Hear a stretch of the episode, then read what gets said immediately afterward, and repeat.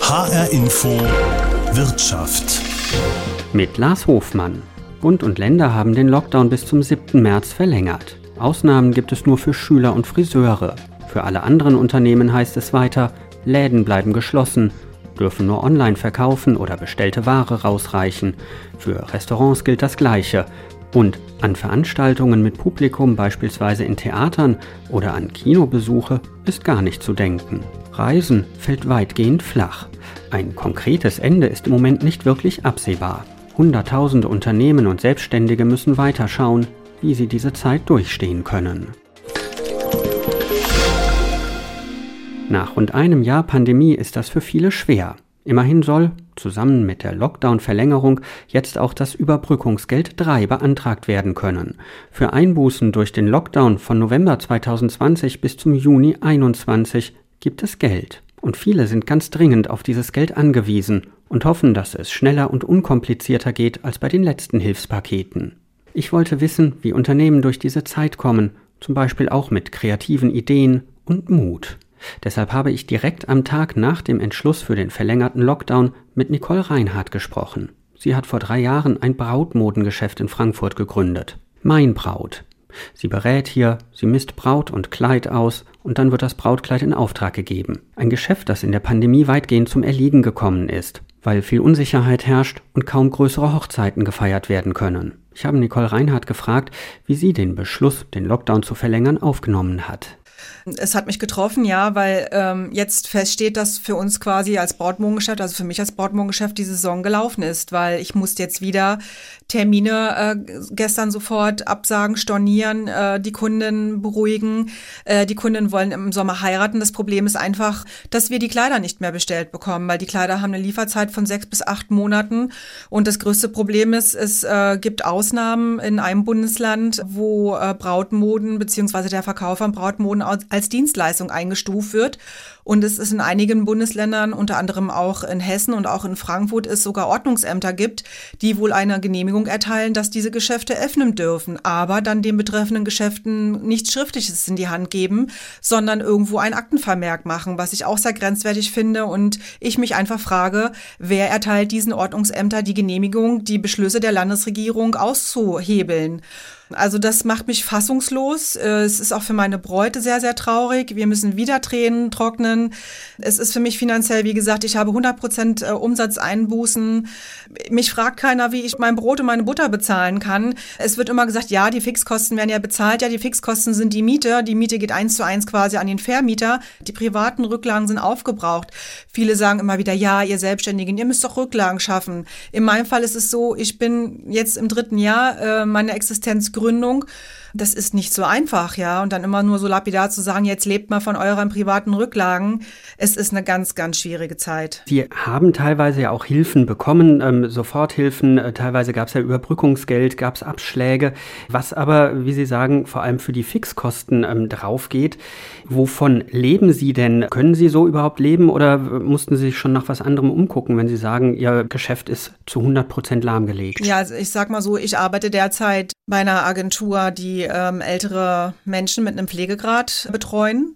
Aber das hält mich nur über Wasser, weil das sind nicht die Einnahmen, die ich sonst hätte. Das heißt, ich habe ja auch private laufende Kosten. Ich bin zwar verheiratet, aber das war ja alles anders geplant. Also man hat seine Fixkosten im Monat. Also wir leben jetzt hier nicht von irgendwelchen Goldlöffeln oder dem Porsche vor der Tür. Wir haben ganz normale Mietnebenkosten, wir haben ganz normale Versicherungskosten, die normal weiterlaufen. Ähm, ich habe eine Tochter. Wir haben jetzt Unterstützung bekommen, was auch für die Geräte, für die Schule angeht, aber es ist ein Tropfen auf den heißen Stein. Sie haben das Brautmodengeschäft Mein Braut ja vor vor ungefähr drei Jahren äh, gegründet. Haben Sie denn die Hoffnung, wenn Sie schon sagen, Sie mussten sofort Termine stornieren, Hochzeiten absagen, haben Sie die Hoffnung, dass das Geschäft irgendwann wieder anlaufen kann? Also ich sag mal, von den Terminen, die ich gestern schon absagen musste, haben sich heute schon fast die Hälfte wieder bei mir gemeldet, haben natürlich auch ihr Bedauern ausgedrückt, was total süß ist, weil ja im Prinzip geht es um die Bräute, weil die ja auch um ihre Hochzeiten bangen. Aber sie haben totales Verständnis dafür, dass die Termine wieder abgesagt werden wohnen und äh, haben schon wieder für März neue Termine vereinbart. Äh, das ist dann wirklich schon der letzte Termin, wo die für Juli, August ihre Brautkleider dann quasi kaufen können. Also wenn jetzt das nochmal verlängert wird, dann war's das. Weil Brautmoden ist ein saisonales Geschäft. Das heißt, normalerweise kaufen die Bräute sechs bis acht Monate vor der Hochzeit ihre Kleider, dann werden diese Kleider bestellt und dann ist es einfach zu knapp. Und das Problem ist ja auch, dass in Hessen die derzeitige Bestimmung, also dieser aktuelle Auslegungshinweis zur Verordnung zur Beschränkung sagt ja, dass Brautmodengeschäfte als Einzeltermin öffnen dürfen, soweit es sich um Maßschneiderarbeiten handelt. Was völliger Schwachsinn ist. Wo ist bitte der Unterschied zwischen einer Maßschneiderei und einem normalen, in Anführungsstrichen, Brautmodengeschäft? Wir haben zwar Kleider im Laden, aber das sind alles Musterkleider. Das heißt, die Braut kommt zu uns ins Geschäft, zieht das Brautkleid an, die Braut wird ausgemessen und das Kleid wird in der Konfektionsgröße der Braut bestellt. Das heißt, ich mache die gleichen Arbeitsschritte wie eine Maßschneiderin, wenn nicht sogar noch weniger, habe ich weniger Kontakt als eine Maßschneiderin zu einer Braut. Ich hab, arbeite nur nach Einzelterminen. Die Braut äh, hat nicht nur mich als Beraterin alleine während des Termins, sondern äh, auch das ganze Geschäft. Das heißt, die Braut, eventuell eine Begleitperson und mit mir als Beraterin sind drei Personen auf einem 100 Quadratmeter großen Geschäft. Also es sind immer Einzeltermine und Termine immer nur nach Terminbuchung. Ich möchte auch nochmal ganz stark betonen, ich bin keine Maskenverweigerin, ich bin keine Corona-Leugnerin oder Impfgegnerin. Mir liegt so äh, sehr wohl die Gesundheit aller am Herzen. Also ich bin einfach nur noch wütend und ich bin auch traurig. Das hat mir Nicole Reinhardt erzählt, die in Frankfurt das Brautmodengeschäft Mein Braut betreibt. Sie und andere Brautmodenläden fühlen sich ungerecht behandelt, weil es teilweise Ausnahmen gebe, je nachdem in welchem Bundesland das Geschäft liege oder je nachdem welches Ordnungsamt zuständig sei. So wie andere Einzelhändler es mit ihren Waren machen, sie einfach online verkaufen, das gehe mit Brautkleidern nicht. Viele haben ähnliche Probleme. Ihr Geschäft läuft in der Pandemie einfach nicht, egal was man sich da ausdenkt. Zum Beispiel bei der Familie Barelli vom gleichnamigen Zirkus Barelli. Sie sitzen in Burgwald-Ernsthausen im nordhessischen Landkreis Waldeck-Frankenberg fest. Rund 60 Fahrzeuge, teilweise Zirkuswagen mit der roten Aufschrift Zirkusgebrüder Barelli. Insgesamt sind es 15 Leute, vor allem Familienmitglieder. Sie leben in Wohnwagen auf dem Gelände einer ehemaligen Betonfabrik. Zirkusdirektor Timi Barelli trägt einen alten Parker, eine Arbeitshose und Arbeitsschuhe. Sein roter Anzug mit goldenen Verzierungen oder sein Clowns-Outfit für die Manege sind im Moment eingemottet. Mittlerweile sind wir hier in Ernsthausen seit 13 Monate, stehen hier mit unserem Zirkus Corona-bedingt fest, fühlen uns aber total wohl hier, weil alle Menschen, die hier in der Umgebung sind, alle sehr nett sind und das freut uns halt. Und ja, wir stehen hier und warten, dass es hoffentlich bald irgendwann wieder losgeht. Zirkus bringt man ja natürlich erstmal mit einem großen Zirkuszelt äh, möglichst noch bunt äh, in Verbindung, damit es weit sichtbar ist. Jetzt stehen wir hier in der Halle von einer alten Betonfabrik. Äh, hinter äh, Ihnen ist jetzt so eine kleine Manege aufgebaut. Warum haben Sie die hier aufgebaut? Ähm, die Pferde sind in, in kleinen Stellen. Warum brauchen Sie diese Manege in der Betonhalle? Um die Tiere weiter fit zu halten natürlich. Ich meine, wir haben hier auch eine große Wiese, wo wir die Tiere auch auf eine Koppel praktisch rauslassen. Aber das hat ja alles noch nichts zu tun mit einem, das wahre Zirkusleben. Also werden die hier auch weiter trainiert und äh, die Tiere freuen sich auch darüber, dass sie in der Manege dürfen. Also das, was man Manege momentan nennen kann, dass sie da drin sind und die werden dann auch weiter trainiert. Mittlerweile lebt die Familie von Hartz IV. Für die Pferde, Ponys und Kamele ist der Zirkus aber auch auf Spenden angewiesen. Geld, Futter, Stroh oder für die Kamele auch mal alte Weihnachtsbäume. Denn die Kosten besonders jetzt in der Kälte, sind hoch. Rund 1000 Euro allein für Strom, und zwar pro Woche. Die finanziellen Hilfen reichen nicht wirklich aus, klingt immer wieder durch, wenn Timi Barelli erzählt. Im Frühjahr hatten sie erzählt schon aufgebaut und die ersten Vorstellungen gegeben, als sie dann der Lockdown voll getroffen hat. Da mussten sie sogar einige Tiere verkaufen, auch wenn sie sich wenigstens noch die Möglichkeit offen gehalten haben, sie zurückzukaufen. Ja, wir haben Tiere verkauft, weil es sich auch irgendwo gut ergeben hat. Wir geben unsere Tiere nur in guten Händen ab, wo wir auch wirklich wissen, dass es denen da gut geht. Und man tut alle Register ziehen. Und es war am Anfang natürlich sehr schwer, wo das alles losgegangen ist. Und deswegen äh, mussten wir schauen, dass wir auch überleben können, bis erstmal alles in die Wege geleitet worden ist, bis das Hartz IV genehmigt worden ist, bis überhaupt mal einer wusste, was los ist. Ich meine, wir waren da nicht an erster Stelle auf der Welt, die wo jetzt Probleme hatten. Sicherlich gibt es da andere, die größere Probleme haben. Ja, und diesen Überlebungskampf, den, das war ja direkt auf der Saison, also Saisonstart praktisch. Und da waren ja schon die ganzen Artisten da und Mitarbeiter und die mussten ja dann weg. Und äh, ich meine, wir haben ein, drei Vorstellungen gegeben, bevor wir wieder zumachen mussten. Und äh, es hat sich nicht gelohnt. Und ja, und dann stehen sie da mit den Tieren und mit den Artisten und wissen nicht, wie es weitergeht. Und ich meine, irgendwo verstehe ich auch die Menschen, die zu uns gekommen sind, die wo äh, bei uns arbeiten wollten die waren dann auch ohne Geld dagestanden. Also musste man halt irgendwelche Konsequenzen ziehen. Es klingt ja schon, ich sag mal, teilweise auch dramatisch. Sie sagen, Sie müssen als Familie von Hartz IV leben. Sie mussten Tiere verkaufen. Es sind horrende Stromrechnungen. Sie sind auf Spenden angewiesen. Ihren Mut äh, lassen Sie sich davon aber nicht nehmen. Nein, auf gar keinen Fall. Was hält Sie denn da, ich sag mal, aufrecht? Sind das Ziele, die Sie haben oder was ist das? Auf jeden Fall die Ziele, die ich habe und die schönen Dinge im Leben. Man soll nicht immer nur das Negative im Leben sehen. Ich bin ein Mensch, ich kann die Augen schließen und kann das Schöne sehen. Sich einfach nicht hängen lassen, egal wie es ist. Haben Sie die Hoffnung, sehen Sie irgendeine Perspektive, wann Sie wieder auftreten können, sozusagen, wann Sie Ihr Zelt wieder aufbauen können? Ja, das ist ganz einfach. Ich glaube, dieses Jahr wird es wohl nichts mehr. Ob das alles jetzt so gut ist und richtig ist, wie das jetzt alles momentan gemacht wird, nicht sagen. Dann, wenn ich das wüsste, dann müsste ich mit in zwei, im Bundestag sitzen. Äh, und äh, ich hoffe natürlich, mein Ziel ist gesetzt, für 22 auf Tournee zu gehen, mit dem schönsten Zirkus des Universums natürlich, klar. Und dann schauen, wie es weitergeht. Aber dieses Jahr glaube ich eher nicht, weil es sind halt doch wichtigere Dinge. Und dann ist der Zirkus ja dann für das für die Menschheit nicht ganz so wichtig. 2022 soll es also wieder auf Tour gehen. Unter anderem dieses Ziel lässt Zirkusdirektor Timi Barelli durchhalten. Wir kommen später noch einmal zurück hierher nach Burgdorf Ernsthausen zum Zirkus Barelli. Circa 50 Kilometer weiter südlich, mitten in der Gießener Innenstadt, bin ich mit Shadi Suri verabredet. In der Gießener Wolkengasse liegt seine Pizzeria Wolke. Vor der Tür hängt schwarzer Stoff. Ich schiebe ihn zur Seite, gehe durch die Glastür. Drinnen herrscht auf den ersten Blick Chaos. Fast der ganze Raum steht voll mit Kartons. In einer Ecke sitzt eine Mitarbeiterin am Schreibtisch und Shadi Suri hat seinen Tisch mit Computer an die Wand gequetscht. Im Hintergrund machen drei, vier Pizzabäcker Teig, belegen Pizzen, schieben sie in den Ofen oder holen sie raus.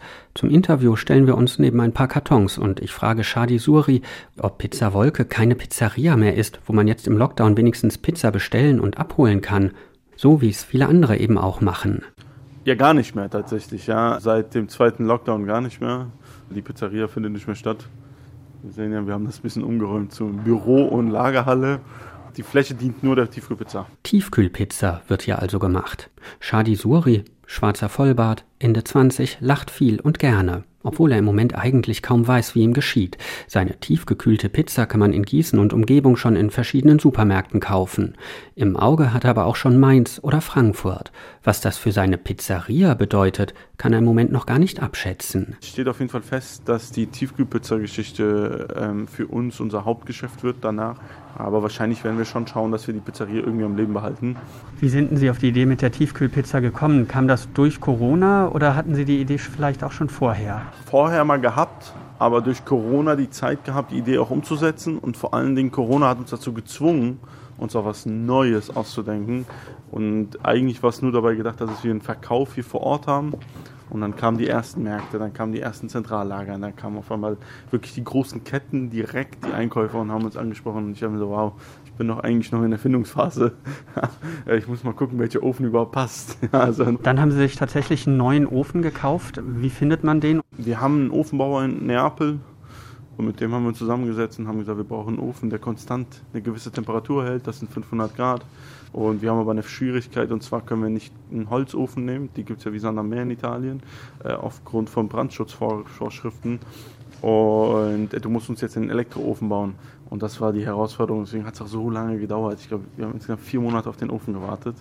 Aber jetzt ist er da, der funktioniert. Wie viel passen denn in den Ofen jetzt rein? Also jetzt aktuell haben wir einen Stundensatz von 90, der könnte auch 120, den lasten wir teilweise aus. Aber das Problem ist dann hinten dran, haben wir nicht genug Kühlkapazität. Ja, das ist, das ist ein richtiger Rattenschwanz. Man löst die Probleme einmal bis hin und fängt dann wieder vorne an. Ja, das ist äh, die Herausforderung. Das ist aber auch das, was Spaß macht tatsächlich. Und das glaube ich ihm. Er bleibt gelassen, obwohl er schon wieder auf dem Sprung zum nächsten Geschäftstermin ist. Denn der Laden boomt im Moment geradezu. Neun waren wir vor der Pandemie, neun, zehn, zwanzig tatsächlich. Seit Anfang der Woche sind wir jetzt aktuell.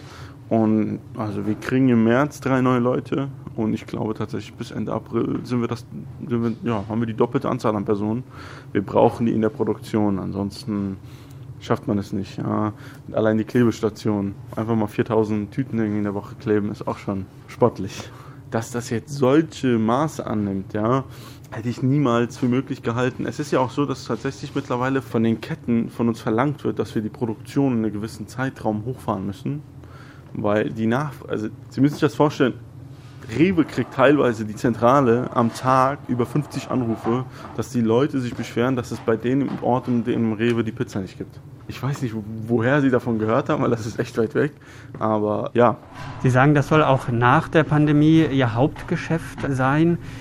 Können Sie ja überhaupt hier bleiben? Also, oder sagen Sie, nee, wir machen das nur bis zu einer bestimmten Größe, weil sonst wird es irgendwann eine Pizzafabrik wie jede andere? Es ist so, dass wir natürlich nur eine begrenzte Kapazität hier haben aufgrund der Räumlichkeiten. Es ist aber auch so, dass unser Vermieter zu uns sagt, ja so, wir sind mitten in der Innenstadt.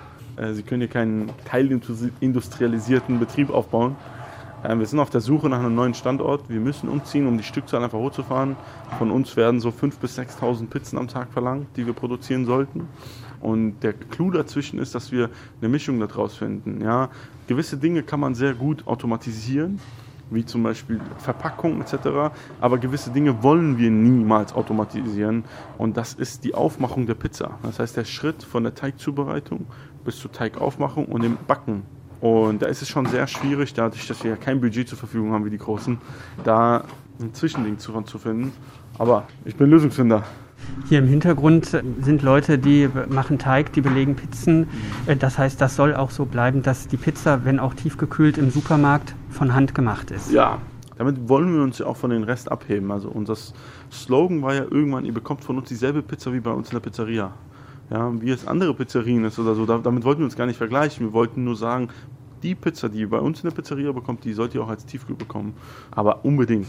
Unbedingt. Das ist, ein, das ist etwas, wo wir keinen Kompromiss eingehen werden. Corona, jetzt gab es Verlängerung des Lockdowns. Mhm. Viele stöhnen natürlich, weil sie nicht aufmachen dürfen. Sie sagen, bei Ihnen die Pizzeria ging einfach auch nicht mehr richtig. Fühlen Sie sich jetzt so als Corona Gewinner oder ähm, sagen Sie, es hat gar nichts damit äh, zu tun, sondern Sie hatten einfach Zeit, Ihre Idee mal auch umzusetzen? Schwierig. Ich würde mich als kein Gewinner bezeichnen, weil dafür habe ich auch sehr viel Glück gehabt in der ganzen Geschichte.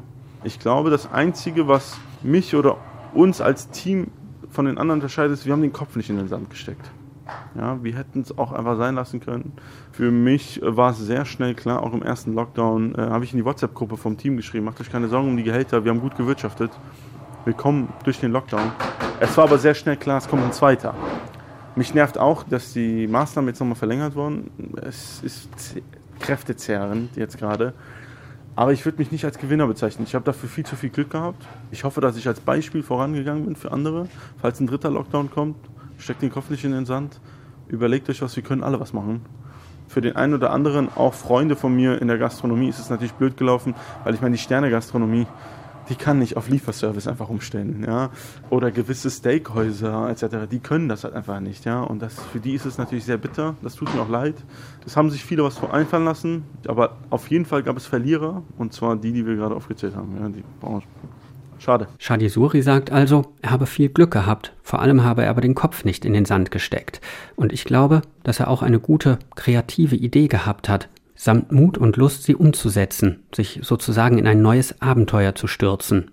Und schon sitzt er im Auto auf dem Weg zum nächsten Termin.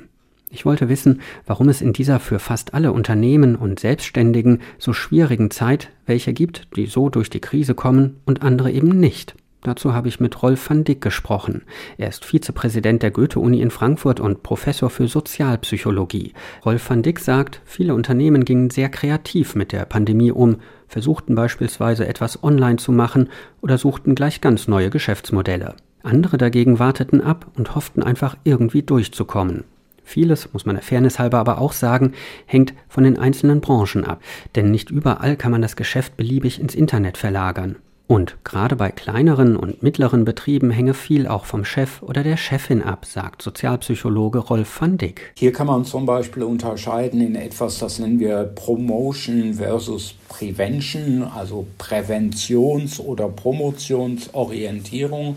Präventionsorientierte Menschen sind äh, Menschen, die eher Risiken vermeiden, die eher nach Sicherheit streben und die versuchen bloß keine Fehler zu machen, während promotionsorientierte Menschen eher diejenigen sind, die Opportunitäten suchen, die dabei auch bereit sind, Risiken einzugehen äh, und die lieber einen Fehler machen, als gar nichts tun und die dann aus den Fehlern auch lernen. Und ich denke, dass wird jetzt sicherlich auch so sein. Also es gibt viele gute Beispiele, in denen in der Krise jetzt kleine Geschäftsleute komplett ihre Strategien gewandelt haben, auf einmal in ganz anderen Business gegangen sind.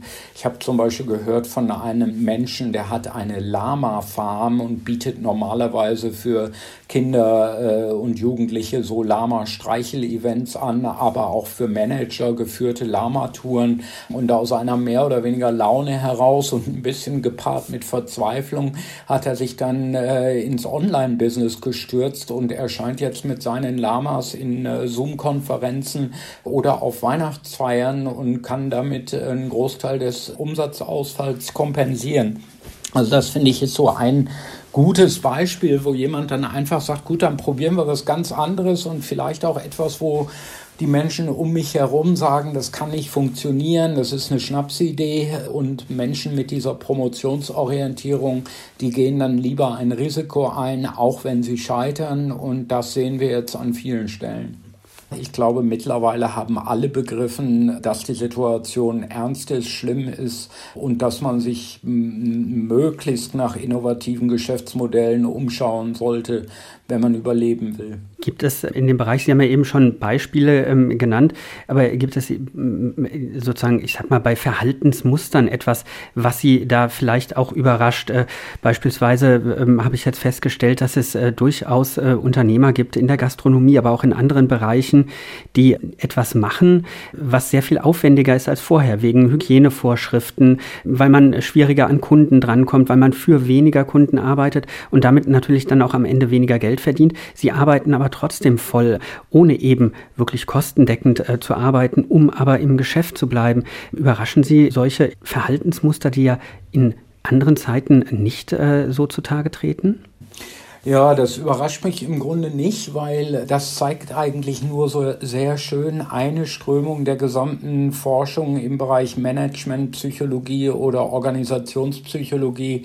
Es gibt so grundsätzlich zwei Weltbilder. Das eine Weltbild geht davon aus, dass Menschen grundsätzlich faul sind und versuchen, Arbeit zu vermeiden. Und äh, wenn man sie nicht genug kontrolliert und bestraft, wenn sie äh, nicht ihre Leistung bringen, dann äh, bringen sie diese Leistung eben auch nicht.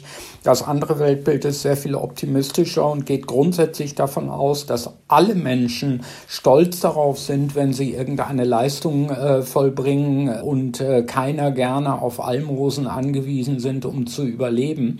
Und ich glaube, genau das sehen wir jetzt. Also äh, manche Unternehmen würden vielleicht mit den Hilfen durch das Bundesarbeits- äh, oder Wirtschaftsministerium so gerade eben über die Runde kommen aber man nimmt ungern Almosen an, weil Arbeit natürlich auch noch mehr bietet als nur den Gelderwerb.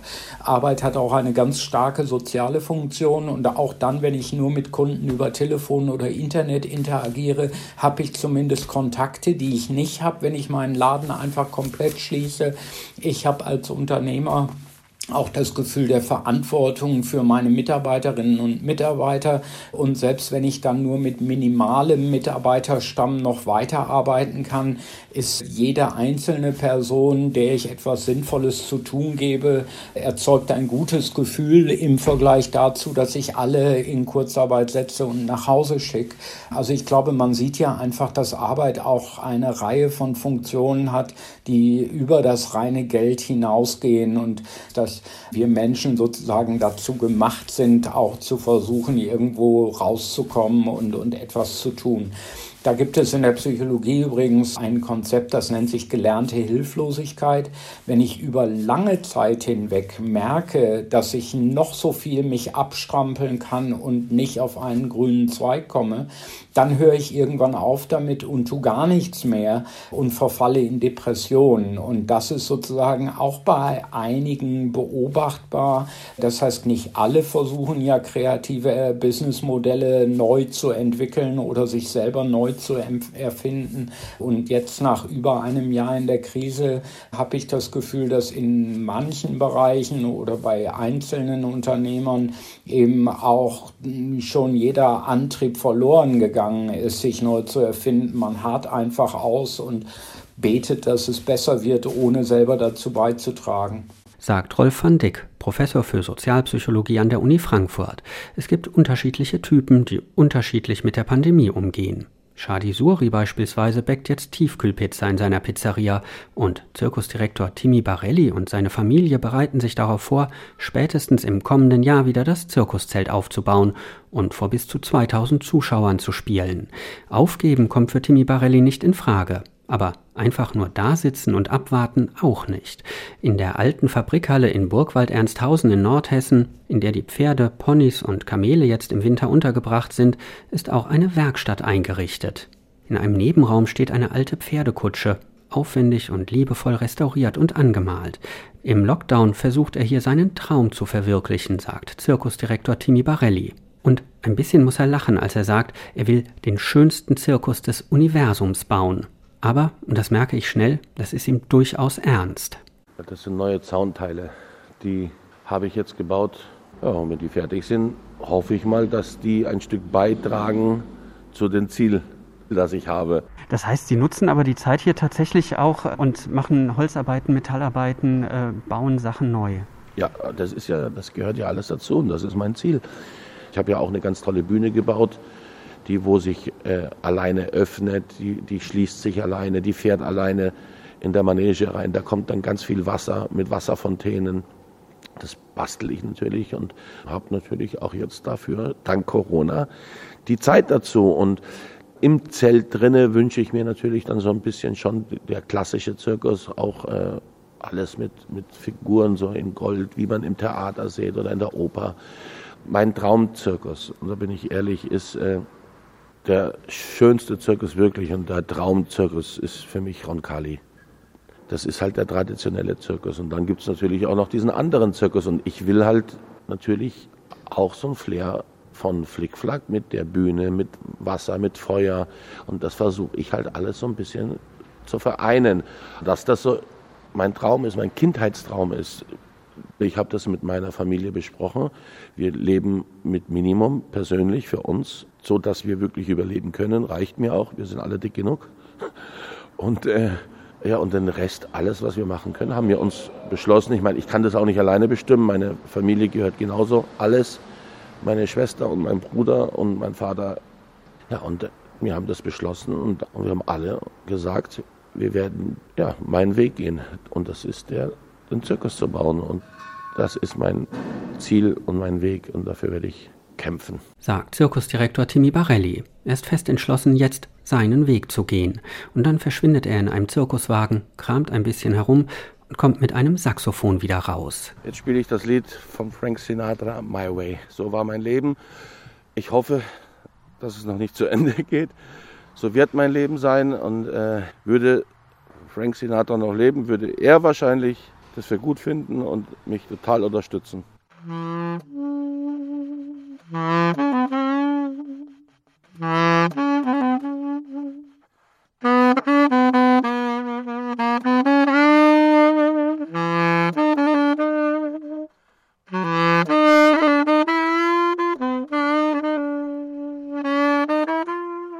Das war H-Info Wirtschaft. Heute ging es darum, wie ganz unterschiedliche Menschen und Unternehmen durch die Krise kommen. Mir ist dabei klar geworden, es kostet viel Kraft und auch wenn es eine Banalität ist, diese Krise kann auch Chancen bieten. Mein Name ist Lars Hofmann.